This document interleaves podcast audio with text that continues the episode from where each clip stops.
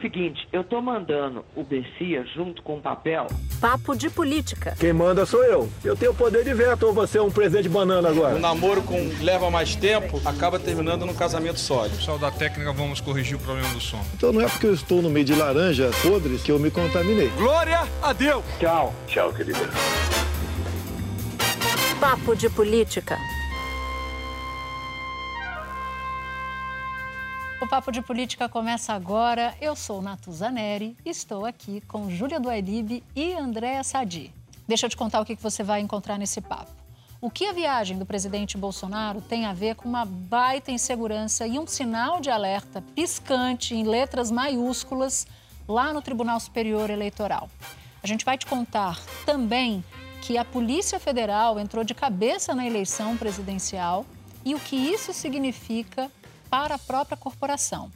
E a gente vai falar também da desculpa que a Procuradoria-Geral da República deu numa reunião com senadores da CPI da Covid para justificar a ausência de inquéritos em curso para apurar o que aconteceu e o que foi levantado pela Comissão Parlamentar de Inquérito.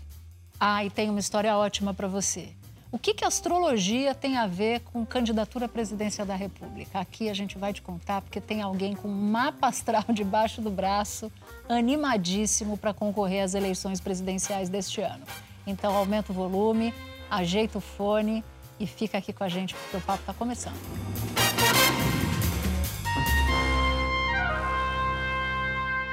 Então vamos começar.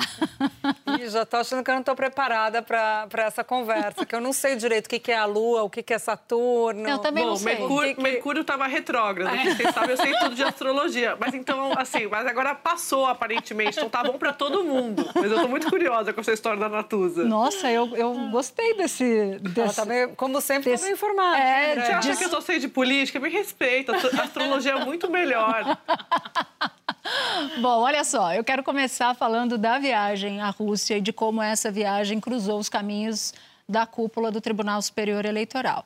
Porque antes mesmo de Bolsonaro pisar em solo russo, Júlia, a viagem a Moscou já estava, assim, piscando, chamando Já, atenção. estava todo mundo questionando né, a conveniência de se fazer essa viagem nesse momento. No- nos meios diplomáticos, isso estava repercutindo muito. E aí, no domingo, a gente entrevistou, no Globo News Debate, o ex-ministro das Relações Exteriores, Celso Amorim. E ele também levantou essa questão. Vamos ouvir o que ele disse. Eu também me espanto um pouco de ter tantos militares nessa missão. Não há de ser por causa dos, dos defensivos agrícolas ou não há de ser para exportar carne. Bom, aí chamou a atenção porque tinha essa questão dos defensivos agrícolas, né, que, que dominaram a pauta. O Brasil importa 60% dos nossos defensivos, um país que exporta muita commodity, vem da Rússia, é muito importante, tem que ter os defensivos agrícolas, mas a comitiva basicamente de militares, né? É, e a pauta defensiva saiu ali na declaração oficial, mas não foi uma agenda, é, e nem foi uma agenda E, e uma maciça. coisa, né? Não sei se vocês concordam. Não são é, militares quaisquer, né? São militares que estão na reserva e que hoje tocam essa estratégia política de conspiração, de duvidar de urnas do presidente Bolsonaro. Eu sei que a gente vai falar um pouco mais à frente a respeito disso, mas só para a gente já dar esse, esse spoiler aqui, que não é que ele levou a, a cúpula militar que é técnica, é a, a cúpula militar política. Exatamente, que está, como disse a Andréia, a serviço de, todas de todos esses delírios do presidente. Além dos militares, teve um outro personagem que chamou a atenção, Carlos Bolsonaro, que é essa presença quase que obscura do, do- do filho do presidente. Ele é o arquiteto digital da estratégia digital de Bolsonaro. Bolsonaro diz que deve a ele a eleição dele, da operação montada por meio de redes sociais, e é o mesmo personagem investigado nos inquéritos no Supremo Tribunal Federal por poder eventualmente ou supostamente integrar uma organização criminosa para disseminação de conteúdo falso. E aí, Júlia, começaram a chegar, Bolsonaro partiu, começaram a chegar as primeiras apurações, né? A nossa colega Jussara Soares trouxe uma delas. Do Jornal Globo, né? Falou que na comitiva ia se discutir na bagagem, na comitiva, a comitiva levava na bagagem a discussão também sobre segurança cibernética, né? É, que é, esse era um ponto que ia ser discutido com os russos. Os russos são famosos, há uma desconfiança enorme sobre o Telegram, se ele tem é, uma origem russa, porque não se sabe ao certo as sedes oficiais dele em Dubai, uma outra na União Europeia, mas é um mistério envolvendo esse aplicativo.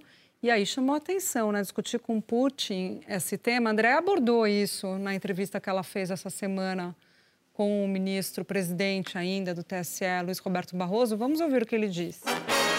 Eu até tenho muito apreço pelo país e pelo povo russo, pela cultura russa, da música à literatura, mas talvez em termos de proteção, eh, de cibersegurança, uhum. eh, lá a especialidade é mais ataque do que defesa.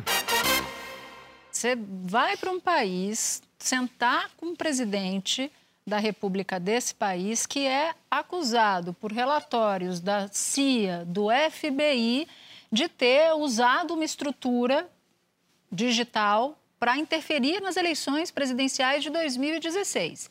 E quem vai se sentar com este presidente, que é suspeito de ter feito tudo isso lá nos Estados Unidos, nas eleições americanas, é o presidente Bolsonaro, que desde o primeiro momento desacreditou ou tentou fazer uma operação para desacreditar o sistema eleitoral brasileiro. E é exatamente por essa razão que Barroso não foi o único que sentiu o cheiro de queimado. Vamos ouvir o que disse o ministro Edson Fachin. Há riscos de ataques de diversas formas e origens. Tem sido dito e publicado, por exemplo, que a Rússia é um exemplo dessas procedências. O alerta quanto a isso é máximo e vem num crescendo. Bom, gente, não é.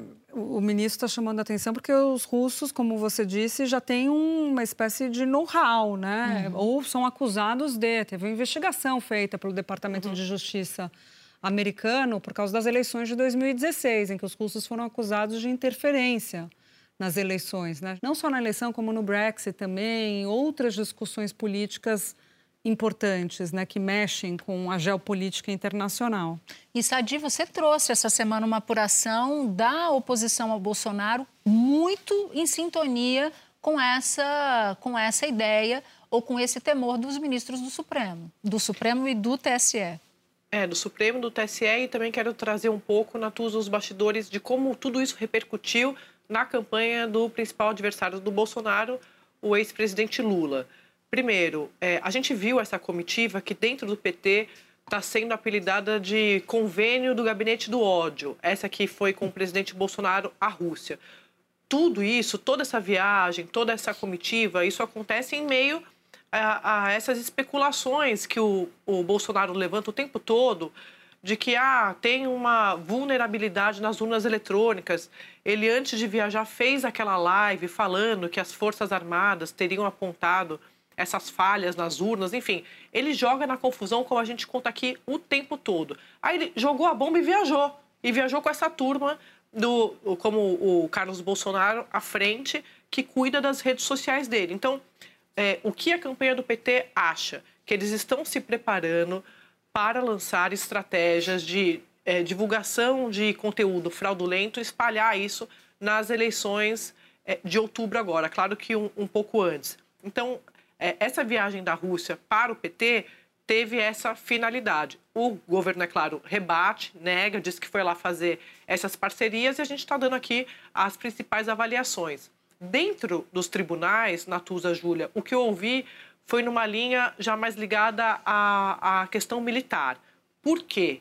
Também, em meio a todo esse contexto, um outro fato que eu computo como mais importante da semana foi a desistência do Fernando Azevedo e Silva, ex-ministro da Defesa, de assumir um cargo, uma diretoria geral lá no TSE. Ele argumentou, ele, ele justificou como motivos de saúde, mas quem conversou com Azevedo e Silva nos últimos dias disse que sim, teve uma pressão familiar, mas também quase um alívio por não estar mais no meio dessa confusão entre Bolsonaro e é, militares na eleição porque ele funciona, funcionaria se ele tivesse aceitado, se ele tivesse assumido o cargo como uma espécie de blindagem mesmo, um, um, constrangimento para essa tática do presidente, mas um constrangimento junto às Forças Armadas, porque eu não acho que o presidente Bolsonaro tem vergonha de nada, mas junto aos militares ficaria estranho, né? Olha, tem os militares aqui do meu lado, ao meu lado, questionando as urnas, mas tem um militar dentro do TSE.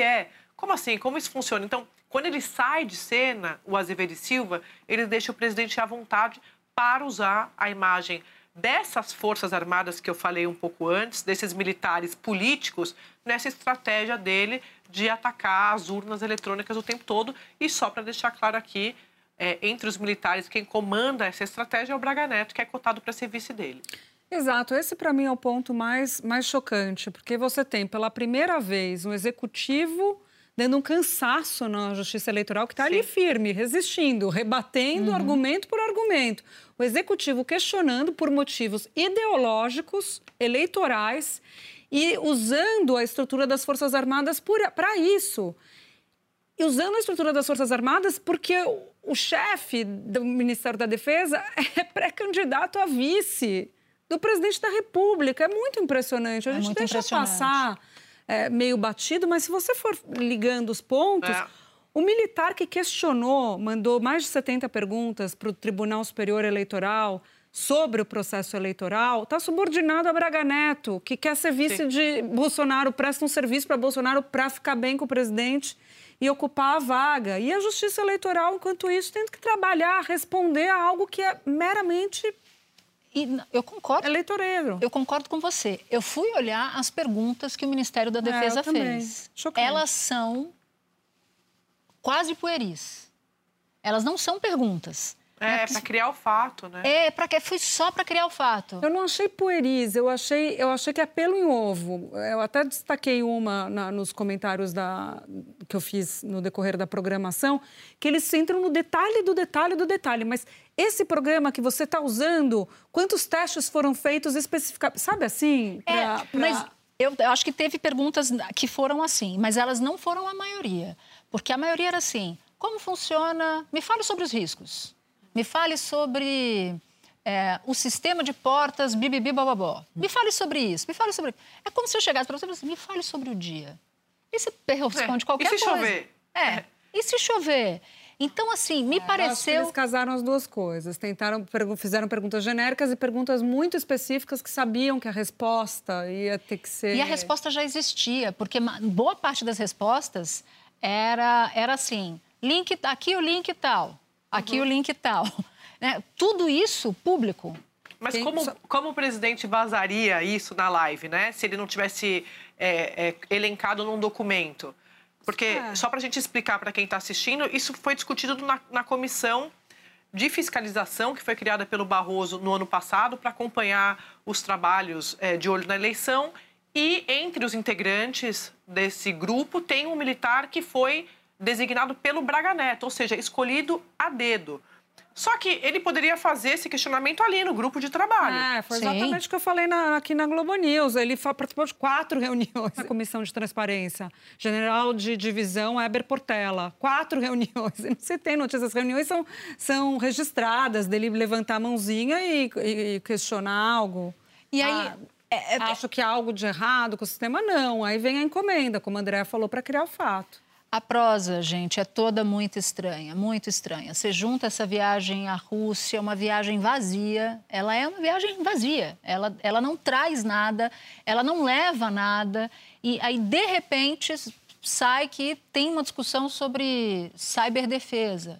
E aí, de uhum. repente, por que que Bolsonaro, que é alguém que faz um discurso que vê comunismo em tudo, é, só esqueceu de ver na própria sombra? Porque ele estava lá, né, fazendo honrarias a símbolos, a simbologias do período da, da, da, do comunismo. Então, por que, que ele pagaria esse preço? Né? Por que, que ele faria isso nesse momento? Por que, que ele vai à Rússia às vésperas da eleição? Ó, oh, Natuza Júlia, eu não sei se vocês concordam comigo, mas eu venho aqui para né, a gente divertir. Eu fui ouvir para o papo, para o nosso programa, o Exército, né? A, a, a comunicação do Exército, o centro de comunicação, para tentar entender se tinha ali um, um, um, convênio com eles, se de fato eles participaram. E eles me disseram, assim, né, no melhor estilo do Exército, eles me responderam: Sadi, isso quem precisa responder é o Ministério da Defesa. E aí eu fui apurar que o Exército não participou da elaboração dessas perguntas. O tempo todo as minhas fontes, diferentes generais da ativa que não quer, quer, querem distância desse assunto do presidente Bolsonaro com é, militar envolvido, com eleição, porque o, o presidente Bolsonaro ele joga todo mundo quando ele fala Forças Armadas, todo mundo fica achando, nossa, as Forças Armadas, né? A Marinha, o Exército, a Aeronáutica estão do lado dele. É o que ele quer. Mas dentro do Exército, como a gente sempre fala aqui, não é, não é um bloco só. Tem gente muito incomodada com essa estratégia dele. Mas é o que a gente está dizendo. Quando o militar que ia ocupar um cargo no, no TSE sai de, cena, o presidente Bolsonaro consegue ainda mais divulgar, é, reforçar essa estratégia de é, fazer tudo, tudo junto e misturado. Agora, uma coisa que eu queria colocar aqui para gente. O Azevedo e Silva faz parte desse grupo de militares que, quando deixou o Ministério da Defesa, repetiu várias vezes que ele não só defendia a democracia e que a eleição era o auge da democracia. Ele tinha uma expressão que ele usava muito com os, os aliados, os assessores dele, que era assim: quando você está na eleição, ele falava para o soldado dele, o seu voto vale como o meu. Então é o auge da democracia e uh, quem perdeu vai espernear, quem ganhou vai comemorar, mas o resultado é, você precisa aceitar. Então vocês, vocês podem imaginar o que pensava o governo quando ouvia esse tipo de afirmação dele. Não à toa ele está fora do governo, né? Como a gente sabe. Mas tudo para dizer para vocês que dentro do exército tem gente querendo se descolar dessa estratégia do presidente. Mas eu não sei se dá tempo. Eu não sei a opinião de vocês. Eu, eu, eu, eu concordo que tem gente querendo se descolar, mas eu também acho que eles fizeram menos ao longo do tempo do que poderiam ter feito para manter certa, certa distância. Eles têm aquela história da hierarquia e tal, uhum. mas eles, quando quiseram mandar os seus recados, mandaram. E acho que mandaram poucos recados a, a Bolsonaro. O Bolsonaro se sentiu muito confortável com é, essa. Engavetaram a investigação do Pazuello, é, né? Essa oposição, Sim. essa oposição silenciosa do, do exército. Conveniente. É, acaba sendo conveniente. Eu concordo que há uhum. joio e trigo nessa história, mas eu também acho que o, o trigo preferiu deixar que o joio aparecesse mas sabe, mais. Sabe por que eles, eles fazem isso? Porque, como a gente já contou aqui uma vez, o, o inimigo ou o adversário que eles não querem ver de novo no poder é o PT. Então é aquela coisa, se o Lula é o favorito, é melhor a gente ficar com o que tem, porque a terceira via não surgiu na avaliação é, desses generais com quem eu converso. E eles admitem nos bastidores que eles preferem o, o, o Bolsonaro por, por, causa de tudo isso que a gente fala. É, da esquerda, eles não querem a volta da esquerda, como ficou bem claro naquele tweet do Vilas Boas, quando da eleição de 2018. Então, o Bolsonaro também joga com isso dentro dos grupos militares. O Vilas Boas, que era comandante do Exército, que soltou uma postagem na rede social quando o Supremo estava votando o habeas corpus do, do ex-presidente Lula, que foi visto como uma interferência e é. tal. Eu queria chamar a atenção para uma entrada de cabeça, corpo, alma e coração da Polícia Federal na eleição, Sadi. Porque uhum. Moro fez críticas à Polícia Federal, diz na linha do não é mais aquela, olha a cara dela, né? Mudou uhum. e tal, não investiga ninguém mais por corrupção e bibibi, bobobó. E o diretor-geral da APF, o Paulo Maiorino, mandou a PF soltar uma nota, o que é raro. A PF não costuma soltar nota. Vem o Moro, atira na PF e o Paulo Maiorino manda soltar uma nota. E a nota ela é muito forte. Ela diz que o Moro mente. Deixa eu pegar aqui a nota. Ela fala que, entre outras coisas, que o Moro, além de mentir, ele nunca quis saber o que era a Polícia Federal quando era ministro da Justiça e, portanto, chefe administrativo da Polícia Federal. Foi dura a nota, não foi? E ainda diz assim: o ex-juiz confunde de forma deliberada as funções da Polícia Federal o papel da corporação não é produzir espetáculos. O dever da polícia é conduzir investigações desconectadas de interesses políticos e partidários. Bom, E aí foi. O que, o que não é uma mentira, né? Esse ponto. Vamos não, esse ponto. É, que... Talvez eu não tenha sido muito feliz nesse, não, nesse não, aspecto. Eu acho que não tem que bater boca mesmo. Acho que o ponto que você pega é o, o fundamental. Se está batendo boca é porque tem uma preocupação eleitoral com a polícia. Embora esse argumento usado pela polícia é um argumento verdadeiro quando a gente olha para a gestão do Moro. Sim, não pode é... patrocinar espetáculo, principalmente ano de eleição. Agora, eles não estão falando isso porque são bonzinhos. Sim. Eles estão falando isso porque eles querem dar uma resposta eleitoral a um adversário do presidente Bolsonaro, né? E as duas coisas, e as duas coisas são igualmente é, ultrajantes, né? Você não pode instrumentalizar a polícia para fazer espetáculo. Polícia Exato. Federal é uma, tem que ser uma polícia fria não pode ser uma polícia com, com calor e temperatura política. Se for, é outra coisa, não é Polícia Federal. E em ano de eleição, também não pode o diretor-geral soltar uma nota é. se trocando com um candidato à presidência da República para agradar o chefe, né? Ó, oh, alguns delegados que eu ouvi a respeito dessa nota é, se dividem, né? Porque, pegando um pouco esse gancho do que a Júlia falou, eu recebi uma, algumas mensagens assim, olha, a declaração do Moro foi ruim, a nota foi pior ainda. É pior tomar partido de um lado ou de outro. Mas todos são é, uníssonos no seguinte: eles dizem que, apesar do Moro ter sido um grande juiz, porque dentro do que eles acreditam como é, importante de investigação, eles acham que o Moro foi bem na, na Operação Lava Jato. Mas eles lembram o tempo todo que, como ministro da Justiça, ele em momento algum aproveitou na visão deles, a Polícia Federal não fez nada para fortalecer a instituição, a instituição. Então, hoje, eles são é, mais devotos do ministro Anderson Torres, é, que, que é alinhadíssimo com o presidente Bolsonaro e que está pedindo para eles calma a respeito, por exemplo, do reajuste salarial. Aquele que o presidente Bolsonaro disse que ia dar, não ia dar. Então, assim, gente, tem vários, várias coisas nessas estratégias várias eleitorais camadas, que a gente está... Né? É.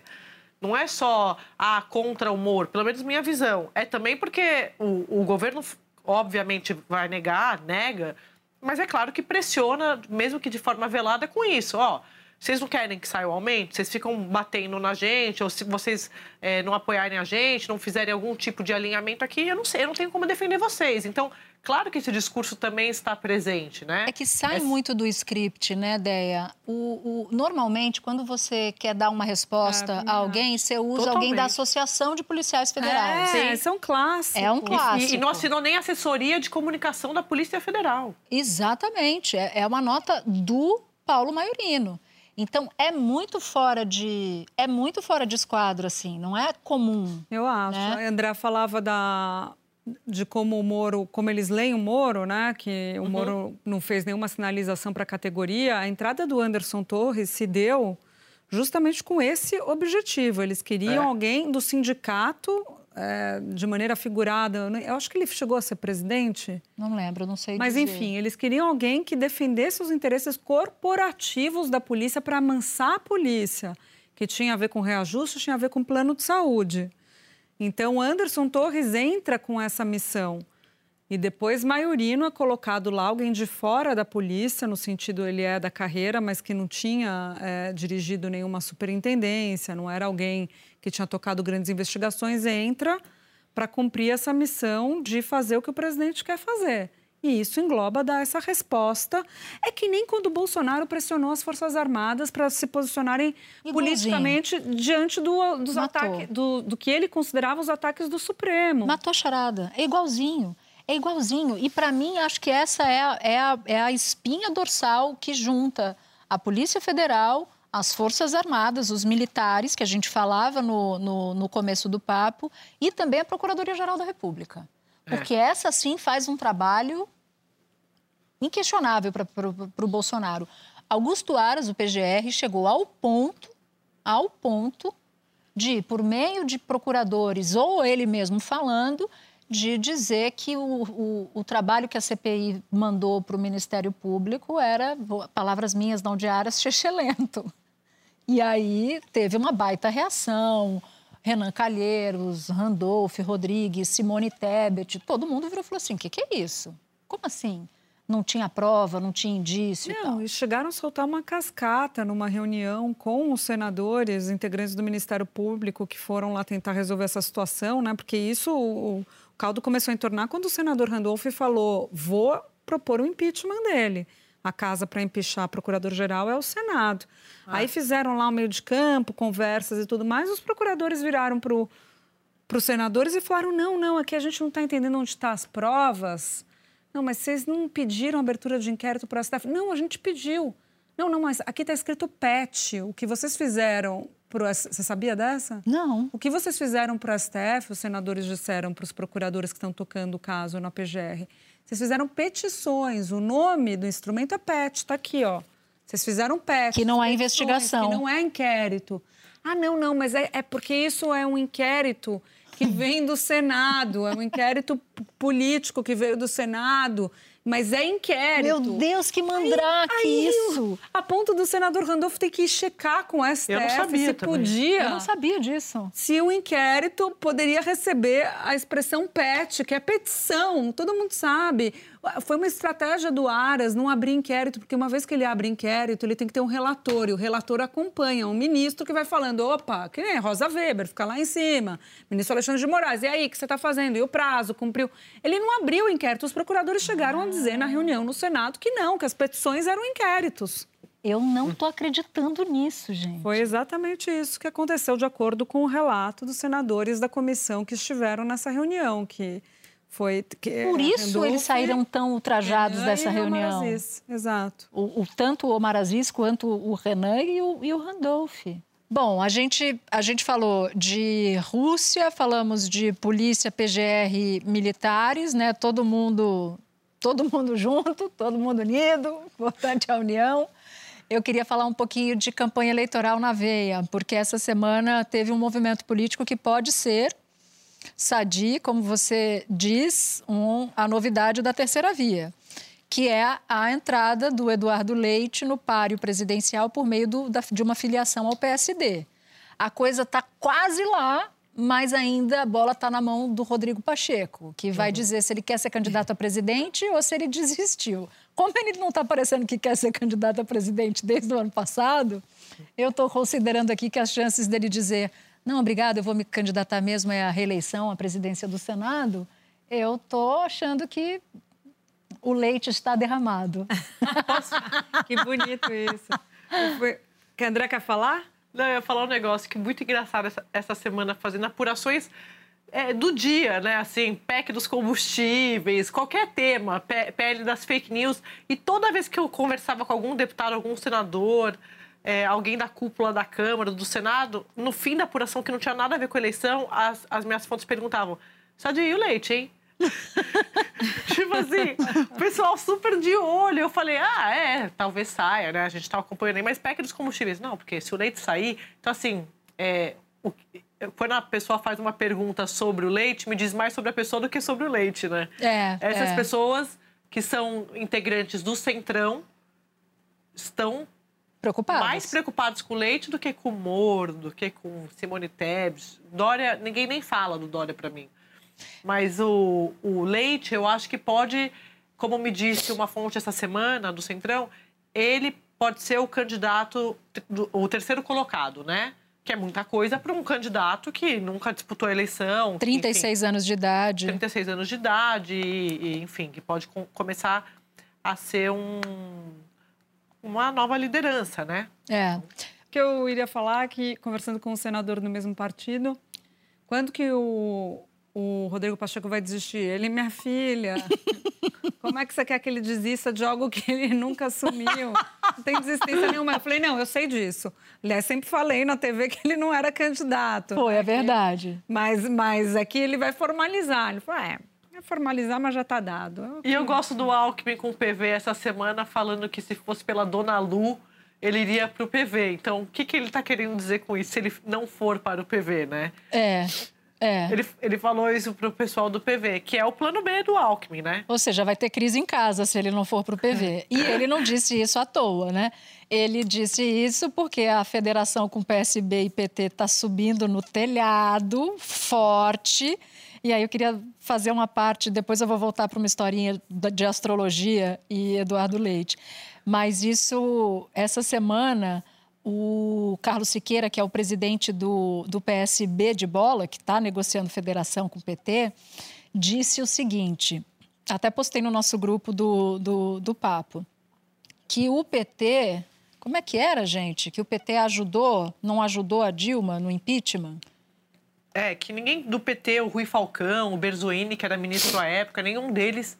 É, eles, eles não foram atrás do PSB para pedir voto. É, e não foi nem, mas não foi nem assim na voz, na, na, na voz passiva, foi no ativo mesmo. O PT ajudou no impeachment de Dilma, diz é. Carlos Siqueira.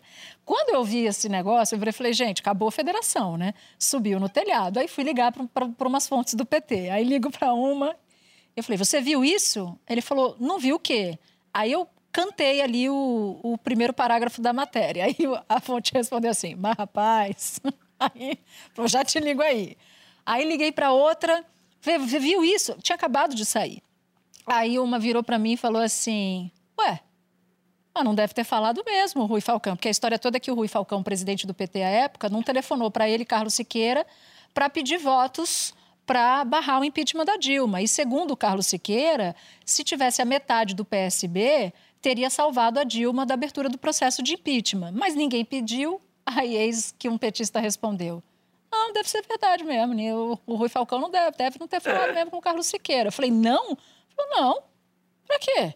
Se ele tivesse importância, teriam procurado por ele. Como ele não tem importância, ninguém sentiu falta. Ele não é tá essa um clima bom, né, Natuza? O que no é tá...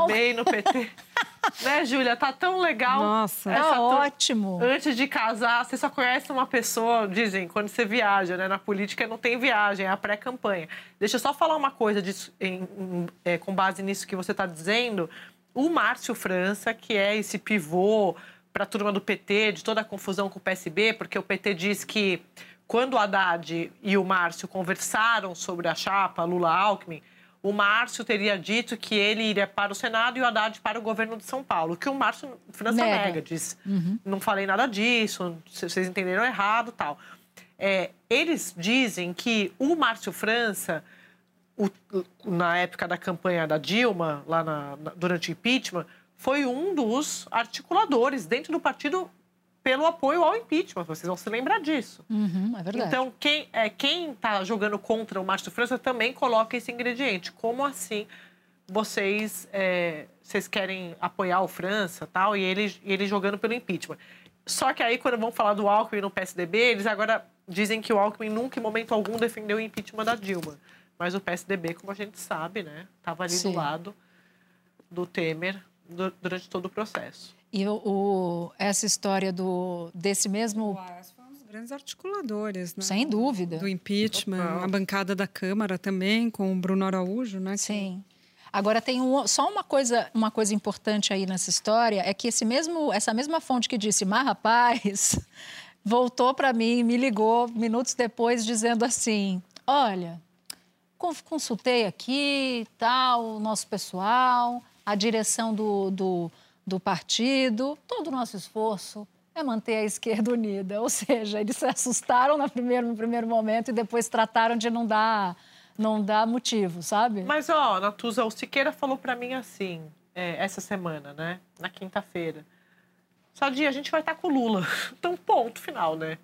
Não tem muito que... Ele falou, com federação, sem federa federação, nós vamos estar com o Lula.